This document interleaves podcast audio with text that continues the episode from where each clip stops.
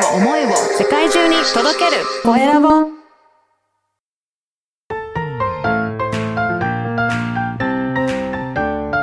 聞く力能力技術魅力があるのに伝わらない社長へ。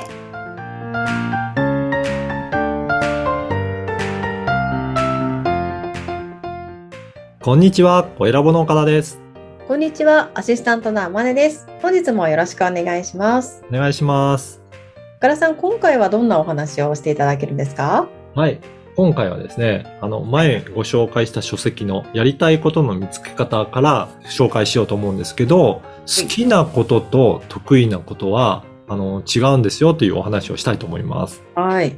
興味深いです。はい。ね、あの、好きなことってどういうことかっていうと、まあ、はい自分自身がこれをずっとやっていても続けていけるとか、情熱が続くとか、まあ、どんどん成長できる、そんな喜びがあるっていうようなところが好きなことになるかなと思います。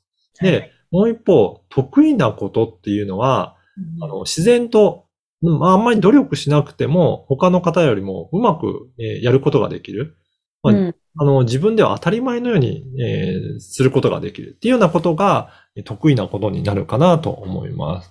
はいなので、こういった好きなことなのか、得意なことなのかっていうところを意識しておくと、自分のビジネスにつながっていくんじゃないかなというふうに思うんですね。はいできればそういった得意なことを、まあ、苦にならないようなことは積極的に他の方のために取り組んでいただけると、それが本当にビジネスにつながっていくんじゃないかなというふうに思います。はいうん。ちなみに、あまねさんはどうですかね？得意なことだったり、えーうん好きなことって、どういうようなことがありますかね、好きなことで言うと、私はホラー映画見るのが大好きえでえそうなんですか。それは好きなことに分類されてるんですかね。うん、ゾンビもういろんなものを見てもすごく楽しめるってことなんですね。すっごい楽しいですね。ええそうなんだ。そうです、そうです。あ、初めて言いましたね、私ね。ねちなみに、うちの娘は、ちょっとでも怖いものがすごい苦手で、あ、そうなんですね。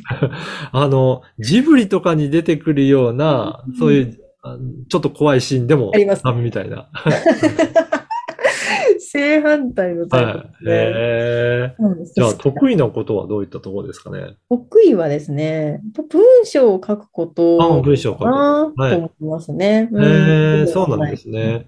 じゃあ、そういうはもう、もう自然とできて、もうあんまり苦にならないっていうことなんですね。そうです。まあ、ただし、あの、条件付きなんですけど、うんあの文章は文章でも、自分のことをを書くことにはいはい関して本当に苦じゃない。全く苦じゃないんですよね。えーなるほど。ど。じゃあ、自分のことをいろいろ表現して、それで文章にして書いていくっていうのがすごくはい得意。そうですね。うん。えーあ、の、私自身ははい。何かなと思った時に、うんうんうん IT ツールを活用するとか、まあ、それを誰かに教えるっていうことも、あの、そんな苦じゃないんですね。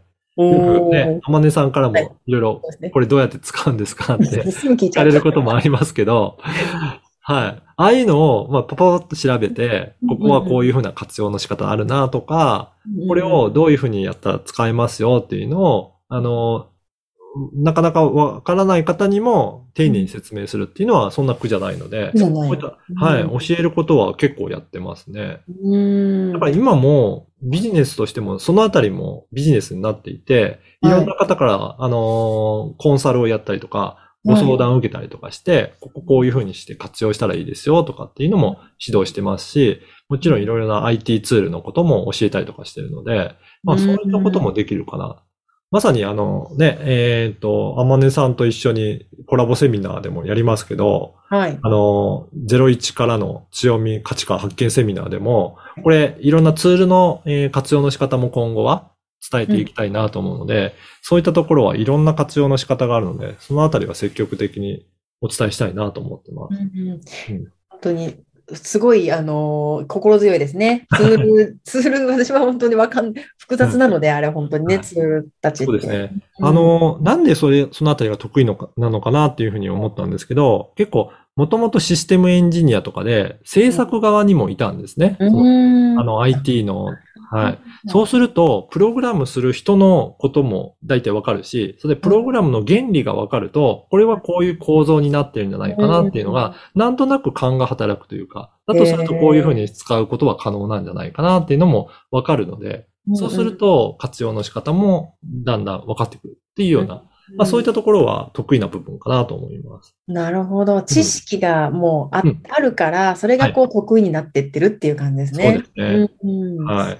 で、それの時に、まあちょっと私も思うんですけど、えー自分を、これ苦手なものを得意にするというふうに、自分を変える努力をするんじゃなくて、うん自分の得意なものを活かす、そういった努力はした方がいいかなと思います。うんなので、努力の方向性っていうのは、すごく気をつけた方がいいんじゃないかなと思いますね。だから、なかなか、やっぱり皆さん、苦手なものを克服したいという思いもあるかもしれないんですけど、それよりは、得意なことをぜひ活かして、ビジネスに活用していただければなと思います。うんうん、そうですね。私もだから、もう苦手なジムはやらずに、そうですね。の方に回るってことですよね。はい。本当それがいいと思います。それ、その話をして思ったのがはい、これ私学生の頃から、うんそういった傾向あるなと思っていて、うんあの、苦手な科目は一切勉強せず、科目だけに絞って勉強してたので、本当に苦手な科目はまあセンターテストで、うん。あの、4分の 1? あれ4択なので、はい。4分の1あればいいやと思ってた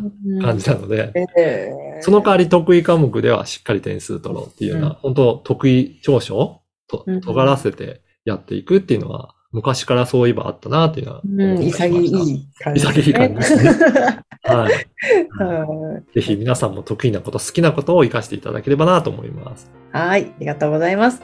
今回は好きなことと得意なことは違うについてお聞きしました。えー LINE 公式でもビジネスに関することや、ポッドキャスト活用方法なども掲載しています。よかったらチェックしてみてください。